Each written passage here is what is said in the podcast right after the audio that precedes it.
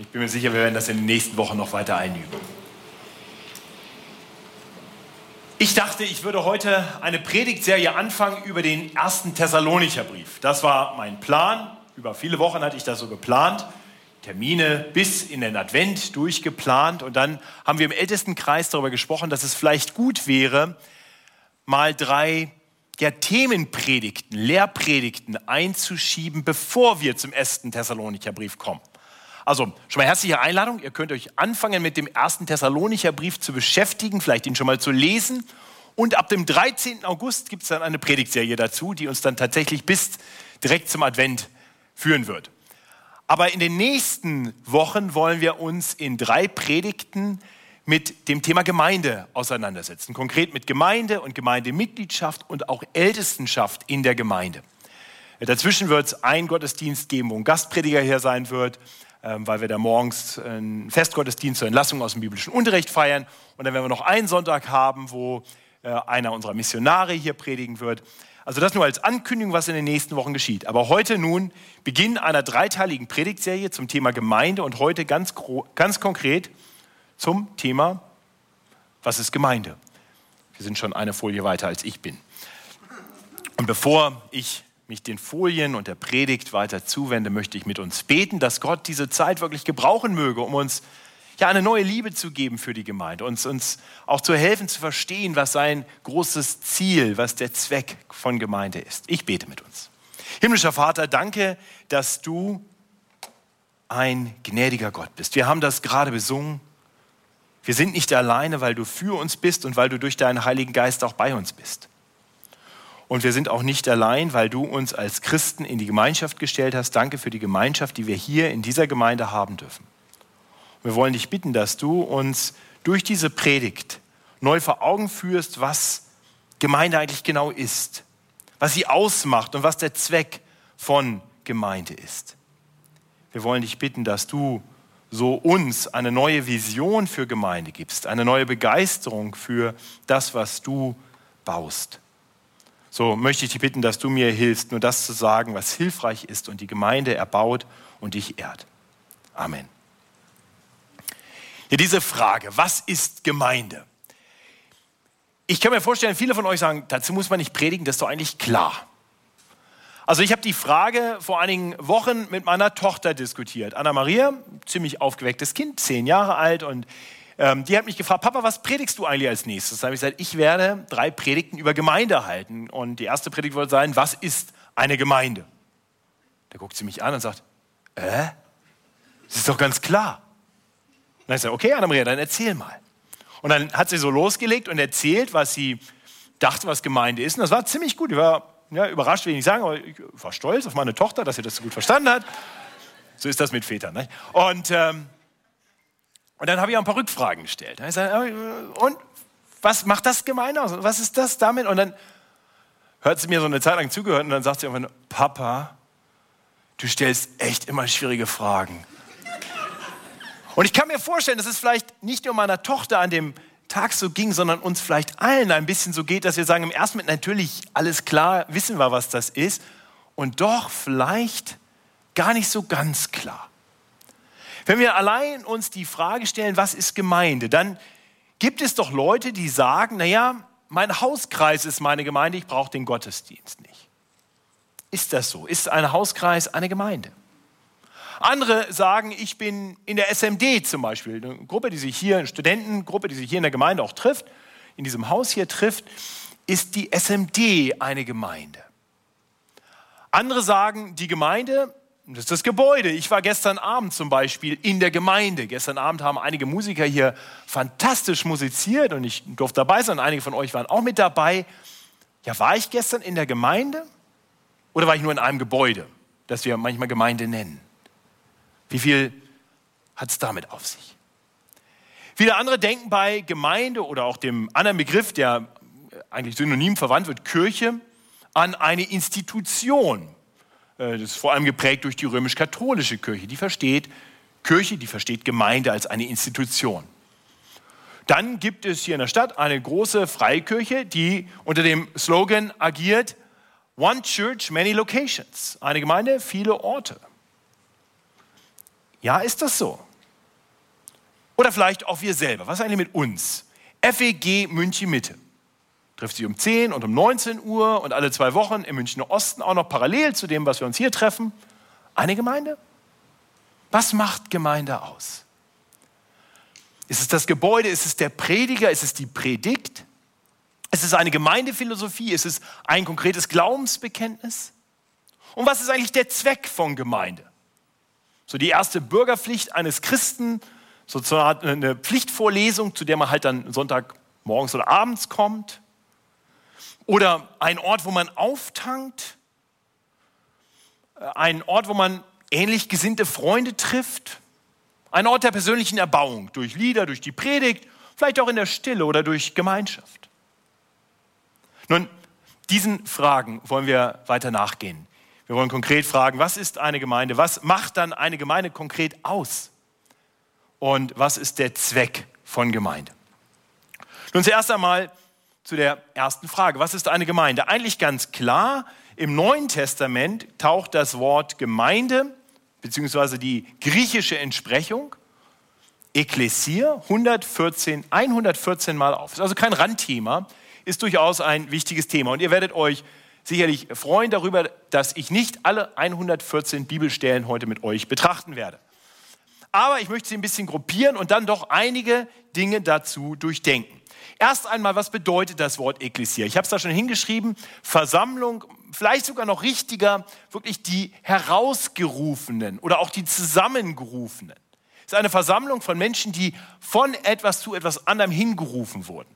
Das ist wirklich, was das Wort bedeutet. Also, wenn man so will, die herausgerufene Versammlung. Das Wort Ekklesia wird im Neuen Testament zweimal von 114 Mal in Bezug auf das Alte Testament gebraucht. Das heißt, im Alten Testament gibt es auch schon Ekklesia und das bezieht sich dort auf das Volk Israel. Und ähm, ich habe nicht die Zeit, um jetzt hier äh, die Gemeinde im Alten Testament zu zeigen, aber ich hoffe, wir verstehen so ein bisschen, wie, wie das auch passt, dass das Volk Israel aus allen anderen Völkern von Gott herausgerufen wurde, versammelt wurde.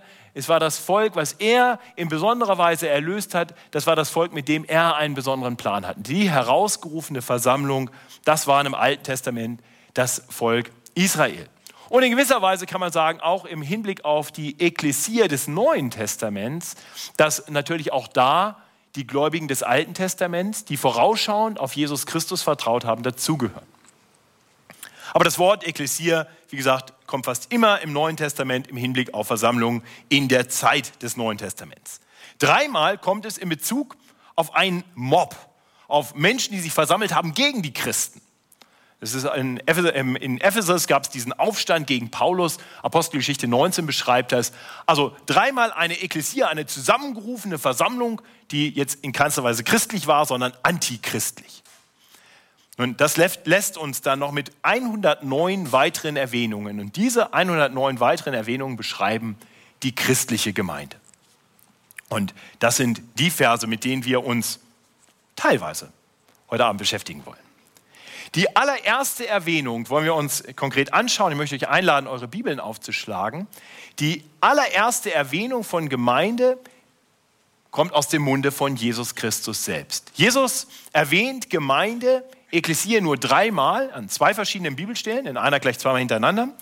Und äh, die erste Bibelstelle, in der Gemeinde erwähnt, finden wir im Matthäus Evangelium Kapitel 16. Das ist die Seite 23 im hinteren Teil der ausliegenden Bibel, falls ihr noch verzweifelt auf der Suche seid. Matthäus Kapitel 16. Und dort sehen wir erst einmal in Vers 15 fett gedruckt Worte des Apostels Petrus, der nämlich sagt auf die Frage, die Jesus seinen Jüngern stellt, wer er denn sei, was sie denn denken, wer er sei, du bist Christus, des lebendigen Gottes Sohn.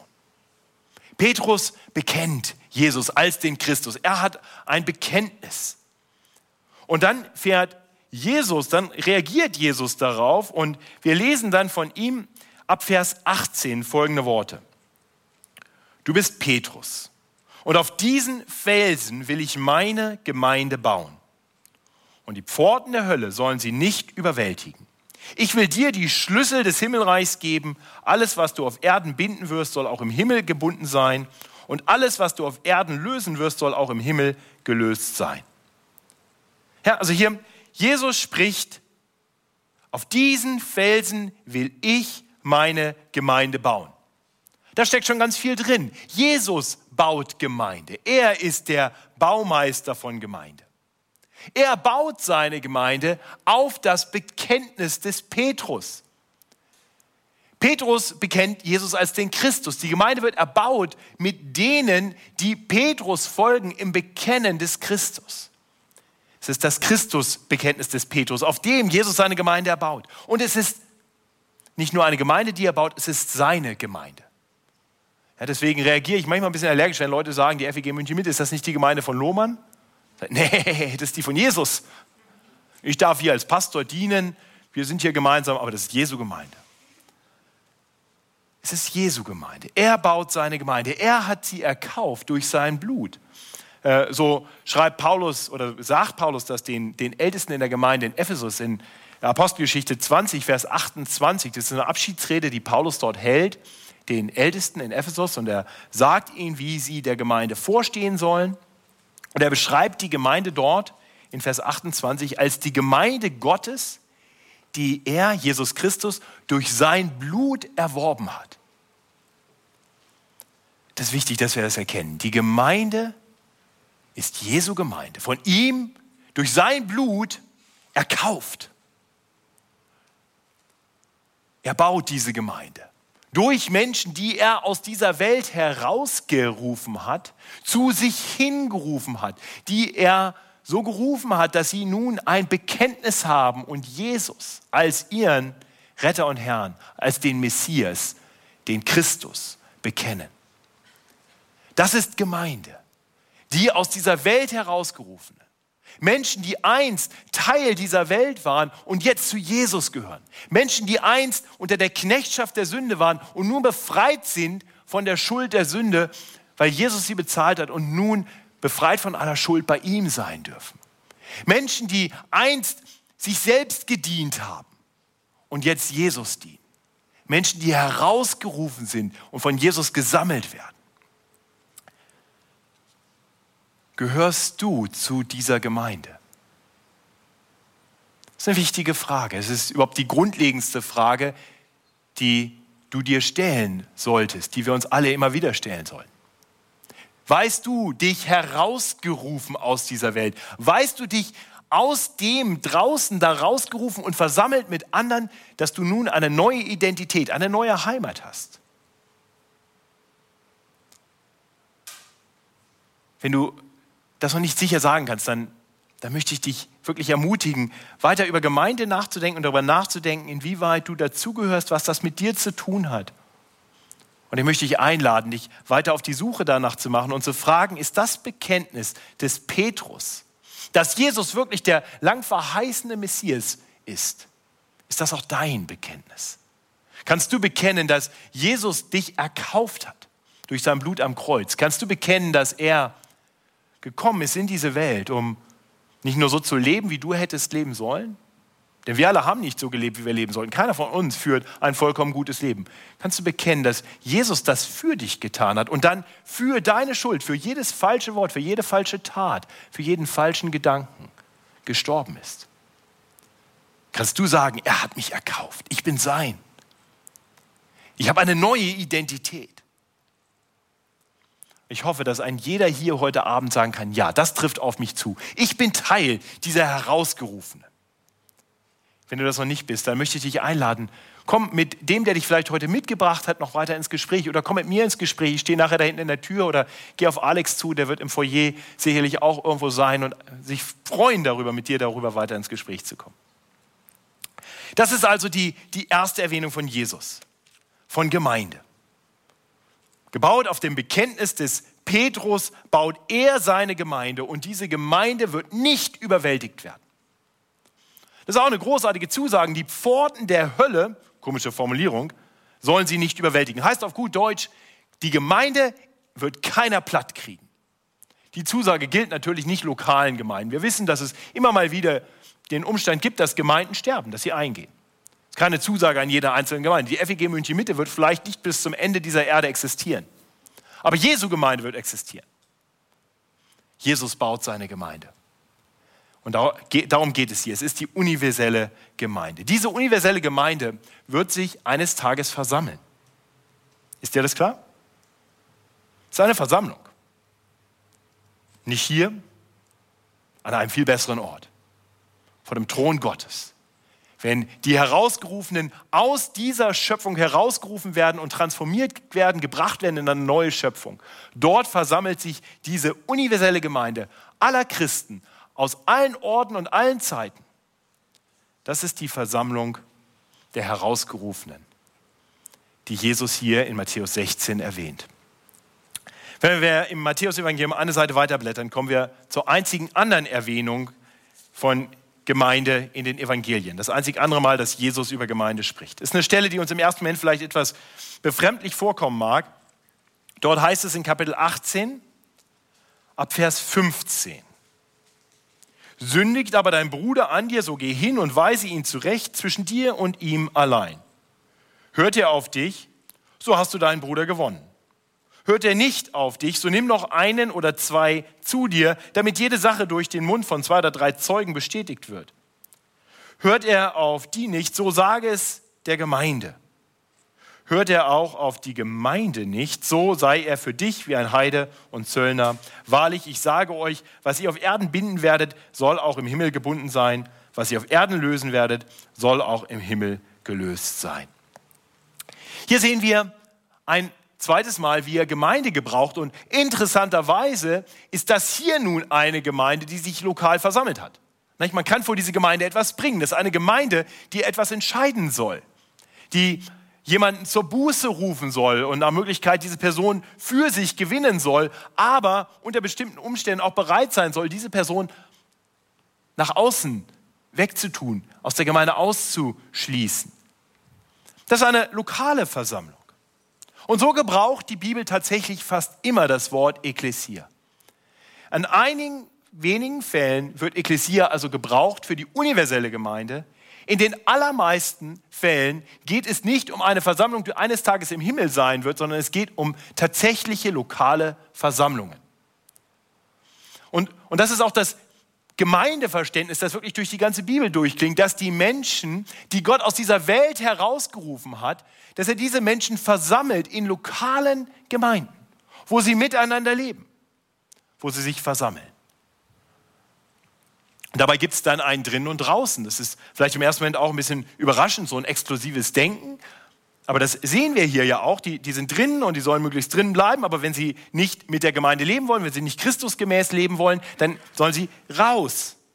Und das ist auch etwas, was sich durch die ganze Bibel zieht. Das fängt schon an im Garten Eden. Adam und Eva sind am Anfang im Reine mit Gott. Sie sind drinnen im Garten. Und dann sündigen sie und rebellieren gegen Gott und dann sind sie draußen. Das sehen wir ein Kapitel weiter in der Arche Noah. Wir sehen, wie, wie Noah auf Gott vertraut und Gott ihn in die Arche hineinsendet, zusammen mit seiner Familie. Aber die, die nicht auf Gott vertrauen, die Noah auslachen und Gott verspotten, die bleiben draußen. Wir sehen, Noah wird in der Arche gerettet, die anderen sind draußen. Wir sehen das später beim Volk Israel. Die einen sind Teil des Volkes und die anderen sind draußen. Das Volk in der Wüste, im Camp. Man ist entweder drin, dann gehört man dazu, oder man ist unrein, dann muss man raus. Später beim Volk Israel in den Grenzen sieht man, da ist das Volk. Die einen sind drin und draußen, das sind die Heiden, die Ungläubigen. Nun, und so wird es sein bei der letzten Versammlung, der großen Versammlung vor dem Thron Gottes, wenn alle Gläubigen zusammenkommen und Gott preisen. Sie werden dabei sein und andere werden nicht dabei sein. Und genau so soll das auch hier auf Erden sein. Die Gemeinde versammelt sich und Manche, die Herausgerufenen aus dieser Welt, die nicht mehr zu dieser Welt gehören, sondern die zu Christus gehören, die ihn bekennen als ihren Herrn und Retter. Die sind drin, die gehören dazu, die anderen sind draußen. Wenn du nur heute hier bist als, als ein Gast, dann möchte ich nicht, dass das jetzt für dich ähm, so klingt, als wenn du nicht willkommen wärst. Ganz im Gegenteil, herzlich willkommen. Wir freuen uns über Gäste. Wir freuen uns über Gäste, die sich vielleicht noch gar nicht positioniert haben zu Jesus, die sagen, ich will mich damit mal auseinandersetzen. Klasse, dass du hier bist. Tolle Frage, die du dir stellst und wir wollen dir gerne helfen, dich zu positionieren. Und vielleicht bist du hier, weil du einfach als Gast heute hier bist und woanders in der Gemeinde bist und dann bist du uns natürlich auch herzlich willkommen. Aber du bist nicht drin, du bist nicht Teil der Gemeinde, du bist Gast in dieser Gemeinde und wir sind dankbar für unsere Gäste. Und wir hoffen, du fühlst dich wohl, aber du bist nicht Teil der Gemeinde. Die, die drin sind, die also herausgerufen sind aus der Welt und die sich versammeln in einer lokalen Gemeinde, die sollen sich wirklich versammeln. Das haben wir in dem Bibelvers gehört, der uns vorhin gelesen wurde. Ähm, Apostelgeschichte 2, ähm, Vers 42 haben wir gehört, ab 41 können wir eigentlich schon lesen. Ähm, das ist ganz interessant, in Vers 41 geht es ja um die Taufe. Da heißt es, aufgrund der Predigt, die Petrus gepredigt hat am Pfingsttag, die nun sein Wort annahmen, ließen sich taufen. Und an diesem Tag wurden hinzugefügt, der Gemeinde, etwa 3000 Menschen. Sie blieben aber beständig in der Lehre der Apostel und der Gemeinschaft und im Brotbrechen und im Gebet. Das heißt, die aus der Welt herausgerufenen, die sich zu Christus bekennen in der Taufe, das sind die, die sich dann auch versammeln, und zwar regelmäßig, beständig, um Gottes Wort zu hören, um miteinander zu beten, um miteinander das Brot zu brechen. Und nun könnte man sagen, das ist ja nur damals so gewesen, aber das ist ja kein, kein Befehl für uns. Naja, aber den gibt es auch. Im Hebräerbrief finden wir diesen Befehl. Äh, da heißt es nämlich zum Beispiel im Hebräerbrief in Kapitel 10, Vers 25, dass wir nicht verlassen sollen unsere Versammlungen, wie einige zu tun pflegen, heißt es dort weiter, sondern lasst uns einander ermahnen oder auch ermutigen, um das umso mehr, als ihr seht, dass sich der Tag naht. Ja, also die, die aus der Welt herausgerufenen sind dazu aufgerufen, sich regelmäßig miteinander in lokalen Gemeinden zu versammeln. Also noch einmal, die Gemeinde ist eine Versammlung, manchmal universell, meist lokal, wo sich Gläubige regelmäßig versammeln, um Gottes Wort zu hören, zu beten, Brot zu brechen und füreinander da zu sein. So, von daher die universelle Gemeinde, zu der du hoffentlich schon gehörst, besteht aus denjenigen, die aus der Welt herausgerufen sind und sich hier auf Erden regelmäßig in lokalen Gemeinden versammeln. Und das sieht dann ungefähr so aus wie das Männchen hier. Ne? Lauter kleine Leute, die zusammen den Leib Christi bilden. So beschreibt die Bibel Gemeinde. Der Leib Christi, das Haupt ist Jesus. Ja, den haben wir nicht dargestellt. Und richtigerweise müsste man eigentlich sagen, wenn ich hatte das Bild erst noch in anderer Form gemacht, das habe ich dann weggemacht. Das ist vielleicht nicht so schön. Äh, ich hatte ja noch so ein paar Wucherungen dran gemacht. Das sind die, die so tun, als wenn sie dazugehören, aber gar nicht dazugehören. Und hatte dann so ein paar Löcher reingemacht. Das sind die freien Stühle von den Leuten, die eigentlich dazugehören, aber nicht kommen. Ja? Ähm, aber das ist ein anderes Thema. Ähm, ihr versteht das. Also das ist ein Idealbild von Gemeinde. So, also drei Anwendungsfragen. Erstens, bekennst du Jesus Christus als deinen Retter und Herrn? Bist du Teil der Herausgerufenen? Und bist du dann auch Glied, Mitglied mit anderen einer lokalen Gemeinde? Und weißt du, wie gut es ist, nicht mehr da draußen zu sein, Teil der Welt, unter deiner eigenen Herrschaft zu leben, unter dem Joch der Sünde, sondern herausgerufen zu sein. Und dann leb auch so, dann leb doch in dieser Versammlung der Gläubigen. Vielleicht können wir uns das vorstellen. Letztendlich heißt es, wir, wir, sind, wir, wir sind Bürger im Reich Gottes. Und, und das Reich Gottes ist in einem kosmischen Konflikt mit dieser Welt, mit den Mächten, dem Fürst dieser Welt. Jetzt stell dir mal vor, du lebst mitten im feindlichen Territorium, tagtäglich Gefahren ausgesetzt. Die verspotten dich, die sagen, du bekennst dich zu Christus, was für ein Idiot bist du denn? Auf welchem, auf welchem Baum bist du denn aufgewachsen? Und, und vielleicht wird es ein bisschen kritischer, vielleicht ist dein Leben bedroht, weil es feindlich ist. Das ist hier in Deutschland nicht der Fall, aber in vielen Ländern dieser Welt ist es so. Nicht, Esther, ich denke, in manchen Ländern in der Region, wo du deinen Dienst tust, da ist das so. Da riskiert man sein Leben, wenn man sich zu Christus bekennt. Und jetzt stell dir vor, dort ist eine Botschaft, ein Botschaftsgebäude deines Landes. Und da kannst du reingehen. Und da bist du unter deinen, unter den deinen. Das sind die Leute, mit denen du alles gemeinsam hast, die dich verstehen, da musst du nichts mehr fürchten, da hört der Feind nicht mit. Da, da findest du Frieden. Und das Gemeinde. Ich möchte ermutigen, versammel dich mit deinen Geschwistern, mit den anderen Gliedern am Leib. Und das wirft dann vielleicht auch schon ein bisschen die Frage auf, ist die FEG München Mitte eigentlich eine Gemeinde? Oder vielleicht sind wir mehr Gemeinden? Letzten Sonntag waren wir eine Gemeinde, gab es keinen Abendgottesdienst. Wir waren alle in einem Gottesdienst, zumindest alle, die gekommen sind zum Tauftag am Starnberger See. Nächsten Sonntag Mitgliederversammlung sind wir eine Gemeinde. Wir versammeln uns als Mitglieder alle zusammen.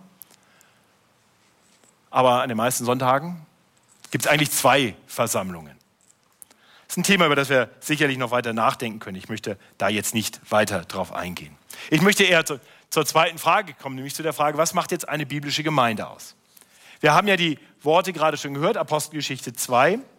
Menschen kommen zum Glauben, lassen sich taufen, bekennen also ihren Glauben in der Taufe. Und dann bleiben sie beständig in der Lehre der Apostel und in der Gemeinschaft und im Brotbrechen und im Gebet.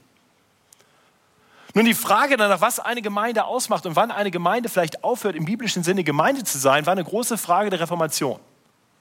Weil die römisch-katholische Kirche für sich in Anspruch nahm, die eine wahre Kirche zu sein.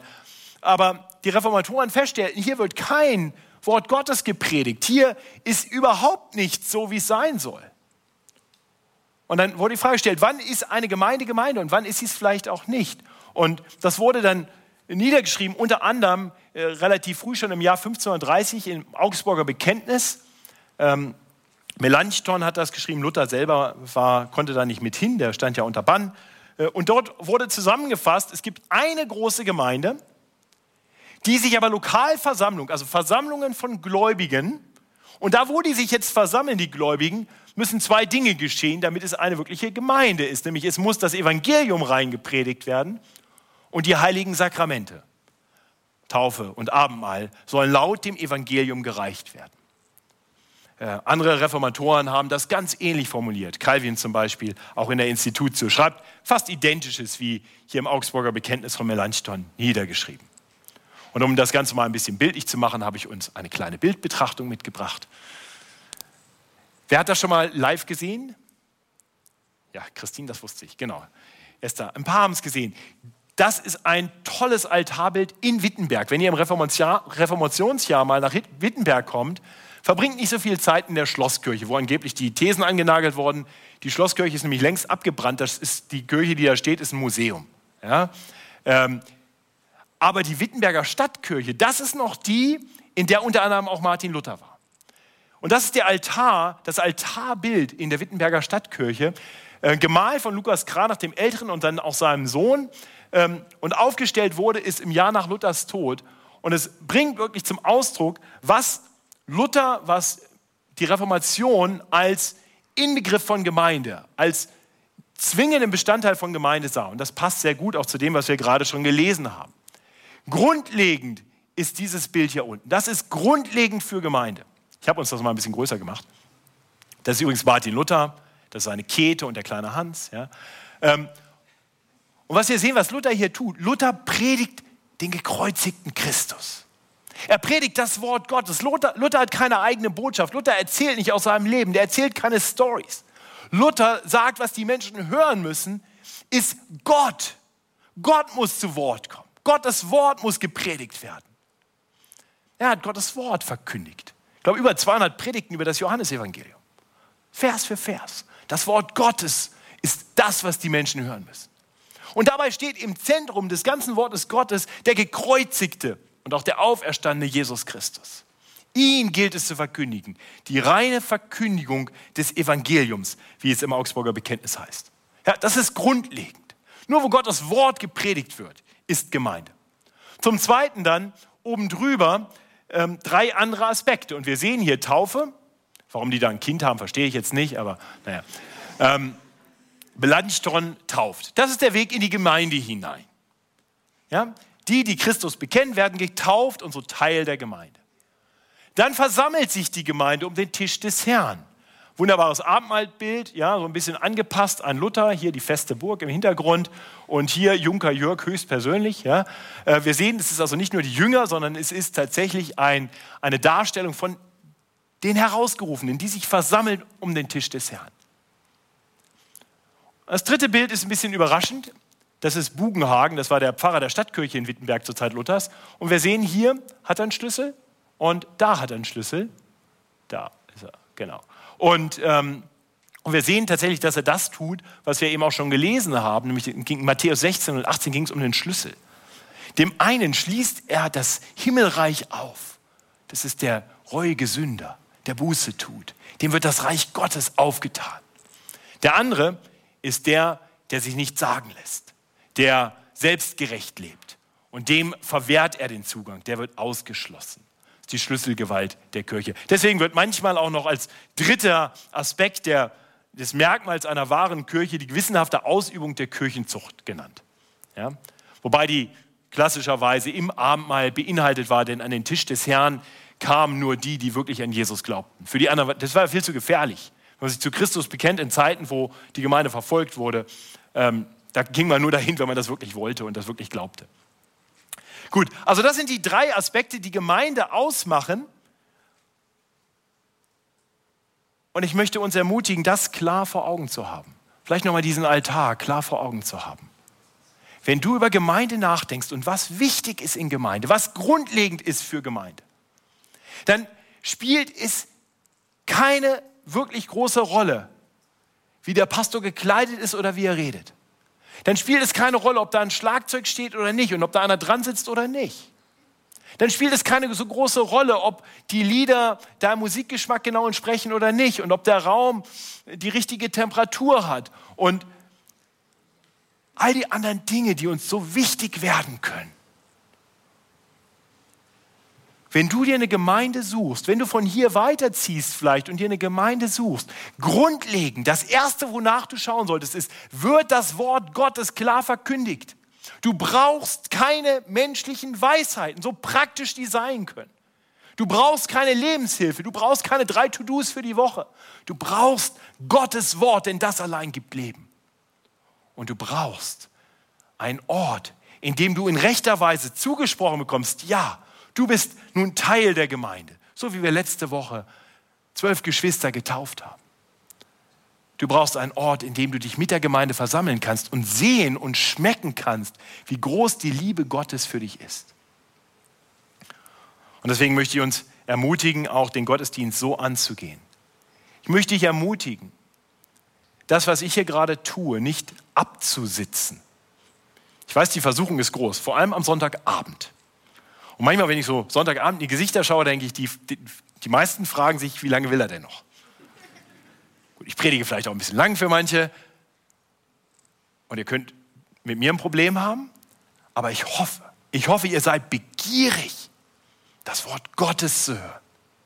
Und wenn wir nachher das Abendmahl feiern, dann hoffe ich, dass ihr nicht sagt, oh, da habe ich heute keine Zeit für, habe ich ja vor zwei Monaten schon mal gemacht. Weißt du ungefähr, wie das läuft? Ich hoffe, du sagst, das ist so ein Privileg, an diesen Tisch kommen zu können, an dem ich schmecken kann, an dem ich mit meinen Sinnesorganen wahrnehmen kann, wie, so, wie sehr der Herr mich liebt, wie groß seine Liebe für mich ist. Dass er bereit war, sich für mich zu opfern, seinen Leib dahin zu geben, sein Blut zu vergießen, damit ich aus dieser sündigen Welt, aus dieser verdammten Welt herausgerufen werden kann, hin in ein, eine himmlische Gemeinschaft.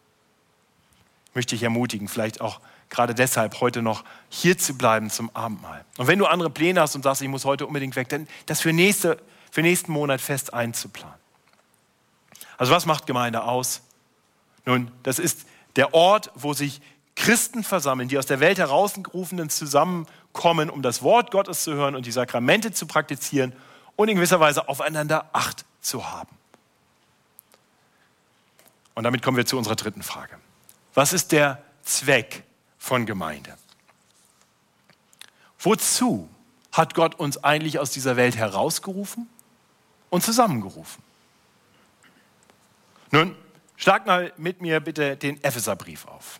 Vielleicht findet ihr auch den, wenn ihr euch in der Bibel ein bisschen auskennt. Wir hatten Matthäus, wir hatten die Apostelgeschichte und einfach noch ein bisschen weiterblättern und dann kommt man auf Seite 220 zum Epheserbrief. Das ist ein Brief, den der Apostel Paulus geschrieben hat. Es ist Wort Gottes und der Apostel Paulus erklärt Christen, warum Gott sie eigentlich aus dieser Welt herausgerufen hat. Es gibt ein Echo in diesem Text. Sehen wir zum ersten Mal in Vers 6. Da heißt es, dass er uns zu Kindern Gottes gemacht hat, zum Lob seiner herrlichen Gnade. Und dann in Vers 12 heißt es, dass er das getan hat, damit wir etwas seien zum Lob seiner Herrlichkeit. Und dann in Vers 14 noch einmal, dass wir sein Eigentum würden zum Lob seiner Herrlichkeit. Hörst du das Echo? Wozu sind wir aus dieser Welt herausgerufen worden? Wozu hat Christus uns erkauft mit seinem Blut? Damit wir etwas seien zum Lobpreis seiner Herrlichkeit. In Kapitel 3, Vers 10 wird das Ganze sogar noch etwas konkreter und vielleicht für manche noch überraschender. Da geht es darum, warum Gott jetzt in seiner Weisheit auch Heiden in die Gemeinde hinzugetan hat, warum er Juden und Heiden, die eigentlich nichts miteinander zu tun haben wollten, zusammenbringt, warum Gott eine Gemeinde zusammenbringt mit, mit Leuten, die, die so unterschiedliche Hintergründe haben, die sich vielleicht normalerweise an einem Sonntagabend nicht zusammensetzen würden. Da heißt es in Vers 10, damit jetzt kund werde, die mannigfaltige Weisheit Gottes den Mächten und Gewalten im Himmel durch die Gemeinde. Ist dir das bewusst? Gott hat dich aus dieser Welt herausgerufen, Gott hat dir Glauben geschenkt und hat dich eingefügt in eine Gemeinde, damit gerade durch unser Miteinander da oben Mächte und Gewalten in Staunen geraten. Die, die sehen uns, die Welt draußen nimmt uns vielleicht gerade nicht so wahr, aber die da oben, die sehen uns, die Mächte und Gewalten im Himmel. Die, die Engel und auch die gefallenen Engel. Und die schauen auf uns und die sagen, was machen die da? Sonntagabend haben die nichts Besseres zu tun, bestes Biergartenwetter. Ja, vielleicht nicht mehr ganz. Die singen hier Lieder zu Gott, die beten, als ob es ihn wirklich gibt. Die hören sich eine lange Predigt an, als wenn Gott uns irgendwas zu sagen hätte. Ja, ihr himmlischen Gewalten und Mächte. Wir sind hier, um euch ein Zeugnis zu geben von der Weisheit unseres Gottes, der uns zusammengerufen hat, aus dieser Welt herausgerufen hat, damit wir durch die simple Verkündigung seines Wortes im Glauben erbaut werden, damit wir wachsen in unserer Liebe füreinander und vor allem für ihn. Wir sollen ein Zeugnis sein für Gott. Und überhaupt soll alles, was wir tun, zu Gottes Ehre sein. Das ist der Auftrag an die Christen aus dem 1. Korintherbrief, Kapitel 10, Vers 31. Was auch immer wir tun, es soll alles zur Ehre Gottes dienen. Also die Gemeinde ist aus dieser Welt herausgerufen, um Gott zu ehren. Und ganz konkret tut die Gemeinde das. Sie ehrt Gott auf drei verschiedenen Ebenen. Die erste Ebene ist das Schauen auf Gott selber. Ja, wenn wir verstehen, dass Gott uns aus dieser Welt herausgerufen hat, wir, die wir einst seine Feinde waren, die nichts mit ihm zu tun haben wollten, die er angenommen hat, er hat uns herausgerufen und hat gesagt, du bist jetzt mein geliebtes Kind, ich nehme dich auf in meine Familie, ich stelle euch zusammen, ich stelle dich zusammen mit anderen als Brüder und Schwestern, dann schauen wir jetzt auf unseren Papa, auf unseren Vater. Wir schauen auf ihn, wir, wir ehren ihn, indem wir sagen, Papa, sprich du mit uns. Und dann wenden wir uns ihm zu und sagen, Papa, darf ich dir sagen, was mich bedrückt? Darf ich Dinge vor dich bringen im Gebet? Wir ehren Gott, dadurch, dass wir unsere Abhängigkeit offen eingestehen. Wir ehren ihn, indem wir im Loblieder singen.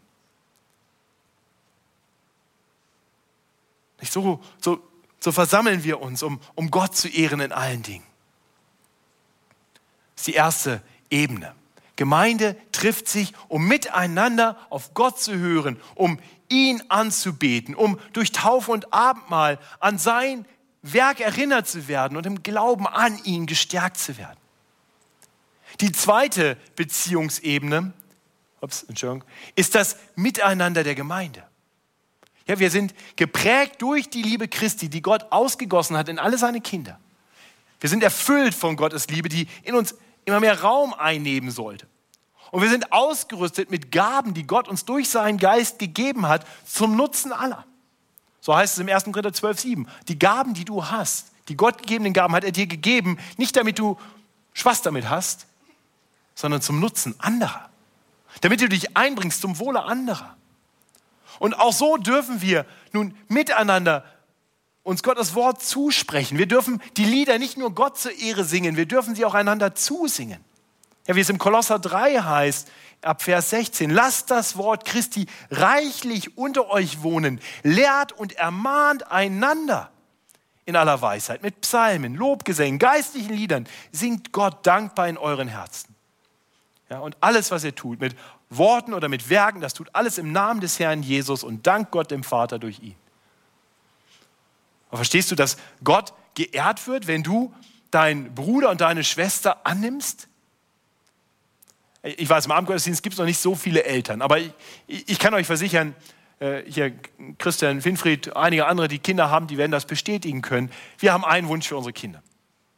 Die ehren uns dadurch, dass sie sich nicht den ganzen Tag miteinander streiten. Ich weiß nicht, wie es bei dir ist, Christian. Naja, ich habe aber eine gewisse Ahnung.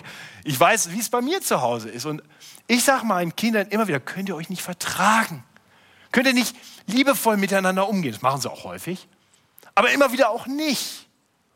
Also habe ich euch nicht gesagt, ihr sollt nicht immer streiten, das nervt. Hört doch auf damit.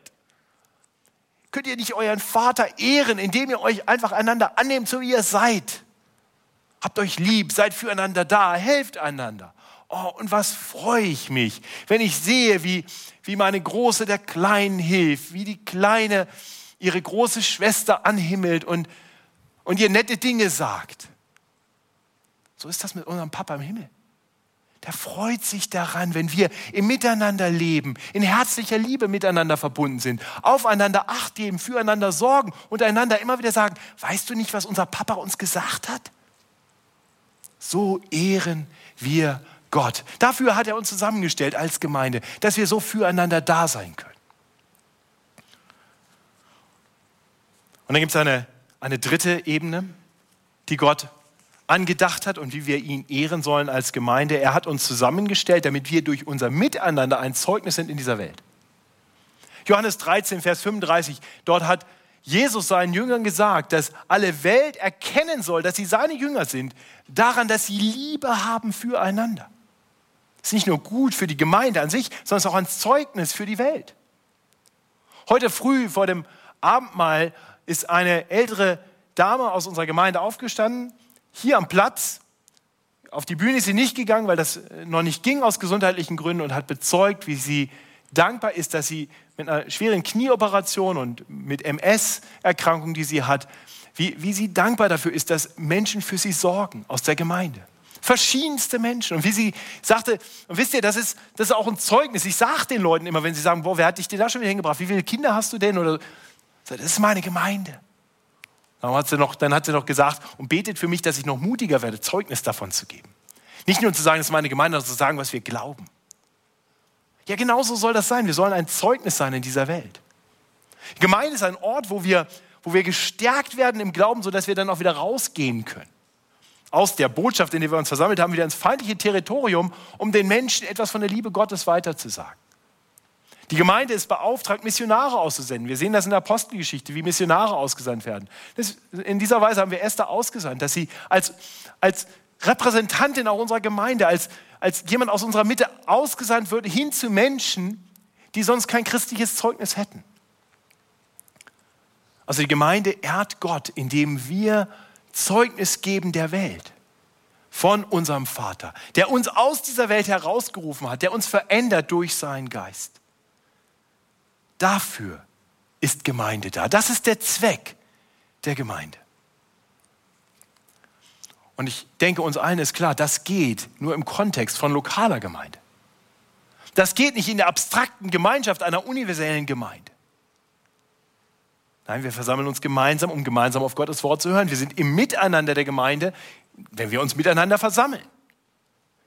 Nicht im Livestream. Schön, dass du da bist. Aber, aber du bist für dich. Du wirst uns heute mit deinen Gaben leider nicht bereichern. Vielleicht nächste Woche. Lasst uns die Gemeinschaft leben. Und so möchte ich auch enden, wirklich diese Predigt, nochmal mit der Ermutigung, zu verstehen, was für eine wunderbare Sache Gemeinde ist. Wir sind herausgerufen und gesammelt. Herausgerufen, damit wir uns versammeln. Herausgerufen, um von unserem Vater im Himmel zu hören. Herausgerufen, um einander zu ermutigen und auch mal zu ermahnen. Um füreinander da zu sein. Herausgerufen, um uns um den Tisch des Herrn zu versammeln, um miteinander zu schmecken und zu sehen, wie groß die Liebe Gottes für uns ist, dass er seinen eingeliebten Sohn dahingegeben hat, damit wir gerettet werden können. Ich möchte dich ermutigen, wenn du noch kein Teil, noch kein wirkliches Bestandteil einer Gemeinde bist, wenn du dich noch nicht klar identifizierst mit einer Gemeinde und zwar so, dass die anderen das auch wissen, Dazu haben wir Mitgliedschaft. Nicht, weil wir so bürokratieverliebt sind als Deutsche. Wir haben Mitgliedschaft, weil wir sagen, so identifizieren wir uns miteinander. So weiß ich, für wen ich als Pastor verantwortlich bin. Ich habe eine Liste, da stehen Namen drauf. Das sind die Leute, für die bete ich. Das sind die Leute, auf die habe ich Acht. Und wenn ich einen lange nicht gesehen habe, dann schicke ich mal eine E-Mail und frage mal nach, was ist los. Nicht, weil ich der Oberkontrolleur bin, sondern weil ich eine Verantwortung habe, Acht zu haben und schauen will, was brauchst du Hilfe, was ist los. Wer Teil einer Gemeinde. Es ist etwas Gutes, es ist etwas Wertvolles. Freuen uns, dass Thorsten heute Teil der Gemeinde geworden ist. Ich freue mich, dass Christian sich zur Gemeinde bekennt und demnächst Teil dieser Gemeinde wird. Und manche mehr. Chrissy wird demnächst in die Gemeinde aufgenommen, ein paar mehr noch hier. Wer Teil einer Gemeinde. Und dann, und dann lebt das wirklich auch. Dann mach wirklich Sonntagabend zu deiner Priorität. Das ist, der, das ist der Tag, an dem wir uns versammeln sollen als Gemeinde. Ich weiß nicht, wie du sonst so deinen Alltag lebst. Ob du sagst, ich esse alle drei Tage mal oder ich mache äh, alle vier Wochen mal zwei Tage frei. Und ich glaube, die meisten von uns leben in, in regulären Rhythmen. Tagesrhythmen und Wochenrhythmen. Und die sind von Gott auch so gedacht. Gott hat die Sieben-Tage-Woche geschaffen. Und hat uns gesagt, am ersten Tag der Woche sollt ihr euch versammeln. Da möchte ich mit euch reden. Da möchte ich, dass ihr mit mir redet, dass ihr euch versammelt unter meinem Wort und einander ermutigt und ermahnt in Liedern und in der Gemeinschaft. Und vernachlässige das nicht. Kommt zum Tisch des Herrn. Und bei allem da weiß ich wohl, dass Gemeinde auch Ecken und Kanten hat.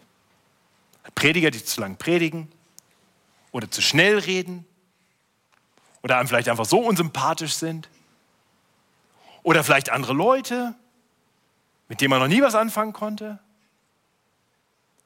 Was meinst du, wusste Gott das? Als er gesagt hat, dass er seine Gemeinde bauen will? Was meinst du, ist Jesus für jeden, auch für die schwierigen Typen gestorben? Ich glaube, Jesus wusste ganz genau, dass Gemeinde so sein wird. Und wisst ihr, Gemeinde soll ein Ort sein, an dem wir einander helfen, unsere Ecken und Kanten ein bisschen abzuschmürgeln.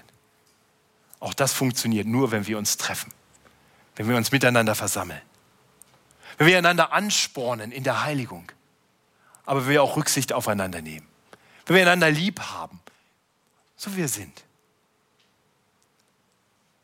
Und wenn du bei dir selber anfängst, dich zu versammeln und anderen zu erlauben, in dein Leben hineinzusprechen und dir zu helfen auf dem Weg der Heiligung, dann wird die Gemeinde schon ein kleines Stück besser. Und da können wir alle dran mitwirken. Und so möchte ich beten, dass Gott uns hilft, die Gemeinde immer mehr zu lieben. Diese oder welche auch immer dann vielleicht deine lokale Versammlung ist. Und ich möchte mit uns ihm danken dafür, dass er uns herausgerufen hat aus dieser Welt.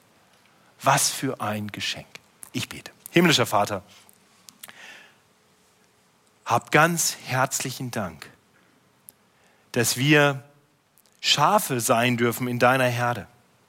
Dass wir, so wie Petrus es schreibt, lebendige Steine sein dürfen, die sich gemeinsam erbauen zu einem geistlichen Haus. Danke, dass wir Glieder sein dürfen an einem Leib und du unser Haupt bist.